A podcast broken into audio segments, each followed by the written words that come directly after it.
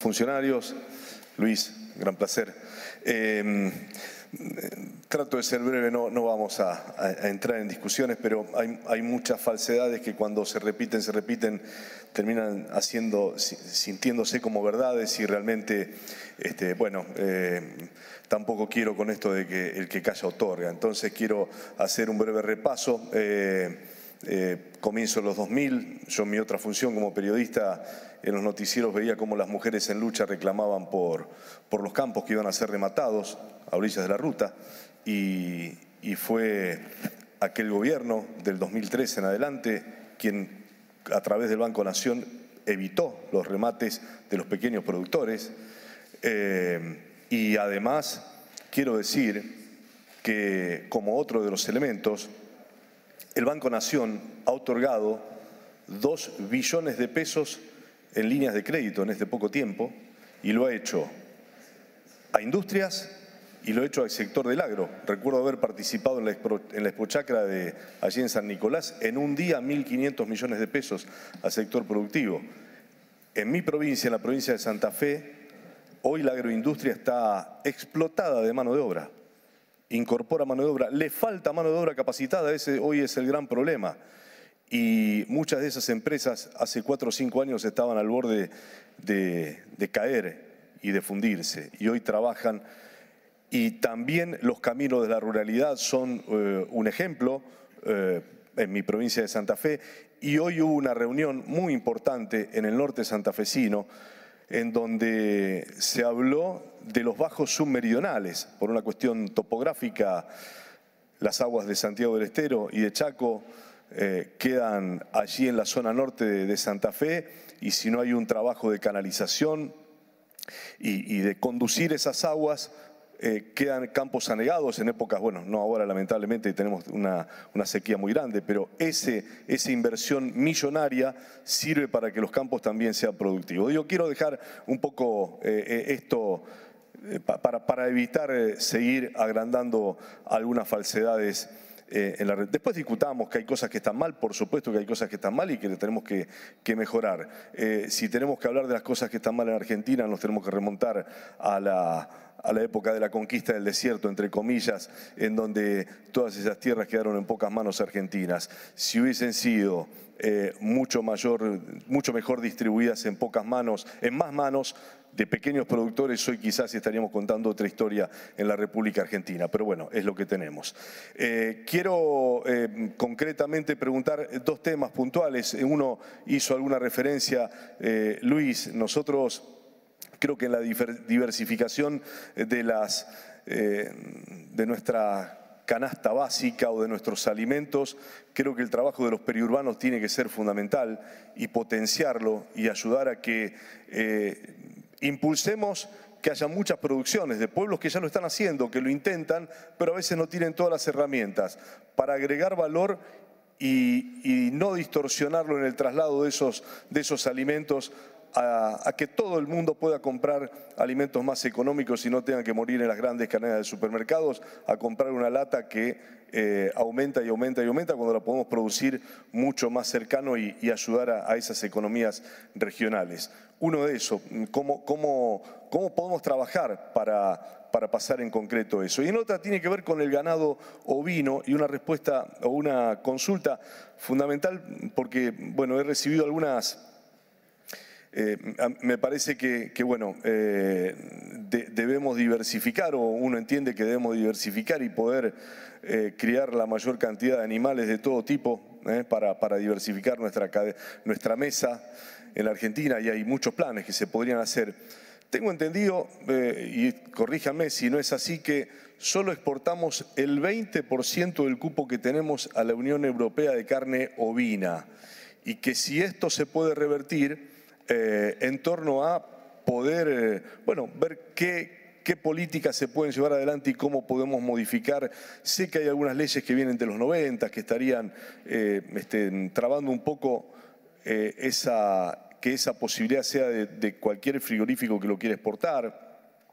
Eh, pero bueno, lo, pongo como una alternativa porque eh, me lo han planteado algunos productores, alguien que conoce del tema y, bueno, quizás ustedes tengan un elemento un poco más concreto y técnico para, brindarme. Esas dos cosas puntuales. Muchas gracias.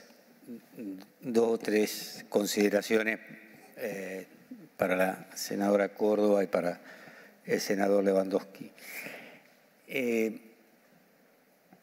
Coincido que el tema de los derechos de exportaciones tiene que ser repensado, repensado eh, y en su integralidad y con responsabilidad eh, como funcionario eh, público.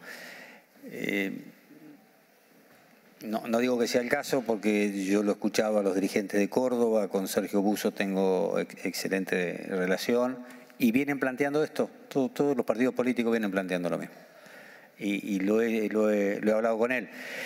Y en franqueza, eh, muy lindo y muy fácil y muy agradable para determinado sector, vamos a retenciones cero.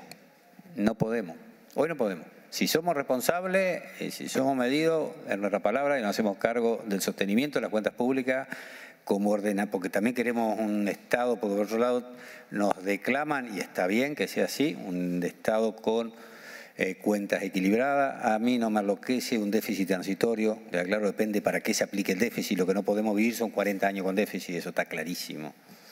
Eh, pero, pero, creo que el, que el, Estado tiene que tener políticas contracíclicas, no tiene que tener las la, la, la, mirada del, eh, del, sector privado. Que está bien que el sector privado la tenga y funciona con esa lógica y es respetable, pero el Estado tiene que tener otra mirada, no por eso dejar de lado el orden y la previsibilidad de las cuentas públicas. Quiero remarcarlo para no dejar algún título abierto por ahí.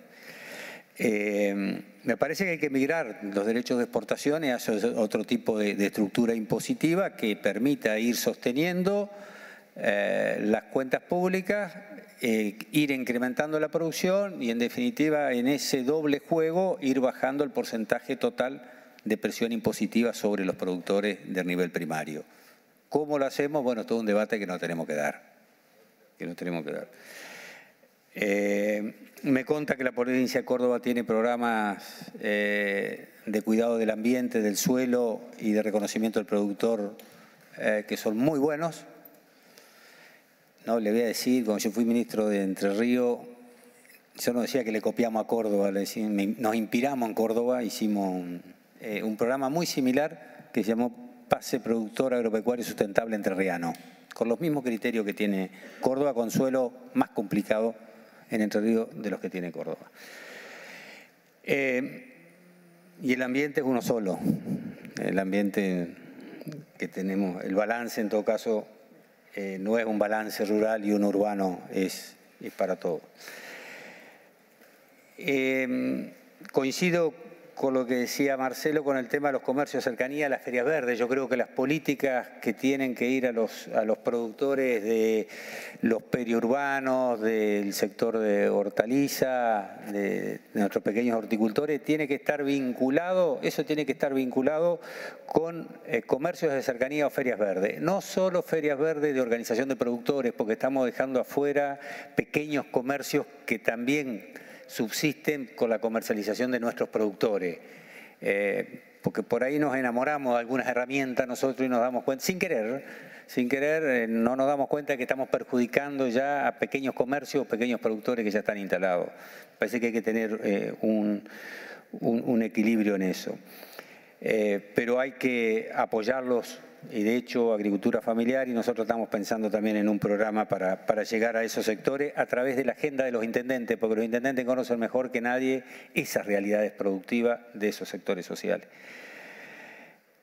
Coincido en la agenda de crecimiento que ha tenido este, este, este, esta gestión de gobierno, eh, que hay cosas para resolver, que no nos gusta la inflación, que no nos gusta la brecha cambiaria, bien. Ahora no podemos negar que los sectores productivos cuando nos vienen a ver a nosotros vienen con una agenda de crecimiento y no de subsistencia. ¿eh? Es inversión para eh, desarrollar nuevos mercados, para ampliar la planta, para hacer más granja, para desarrollar nuevos mercados y ese crecimiento nos genera extensión y nos genera problemas. Bueno, bienvenido a la función pública, estamos para resolver esas cosas. Eh, y también para resolver las cuestiones pendientes, pero no es una agenda de subsistencia como teníamos hace dos años, de los sectores productivos. Es una agenda de crecimiento. Y en los ovinos no tengo ese número exacto. Lo que sí, algo conozco, el problema que tiene, uno de los problemas más importantes del sector ovino es la informalidad. La enorme informalidad que tiene. Y al tener informalidad que no declara la existencia de cabeza, no puede sacar guía de traslado, no puede faenar en los frigoríficos y por lo tanto el frigorífico no puede cumplir con eh, las cuotas de exportación o con un mercado formal se carnea mucho más, disculpen la simpleza, pero se carnea mucho más debajo de los paraísos de los talas, de los árboles, depende de la región. En Entre Ríos tenemos paraíso y tala, no sé en otro lado, serán algarrobo, quebracho, ¿eh?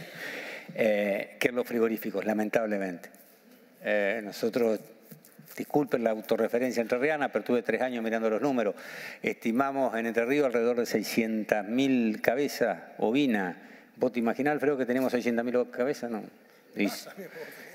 sí, pero declarada no supera las 250.000.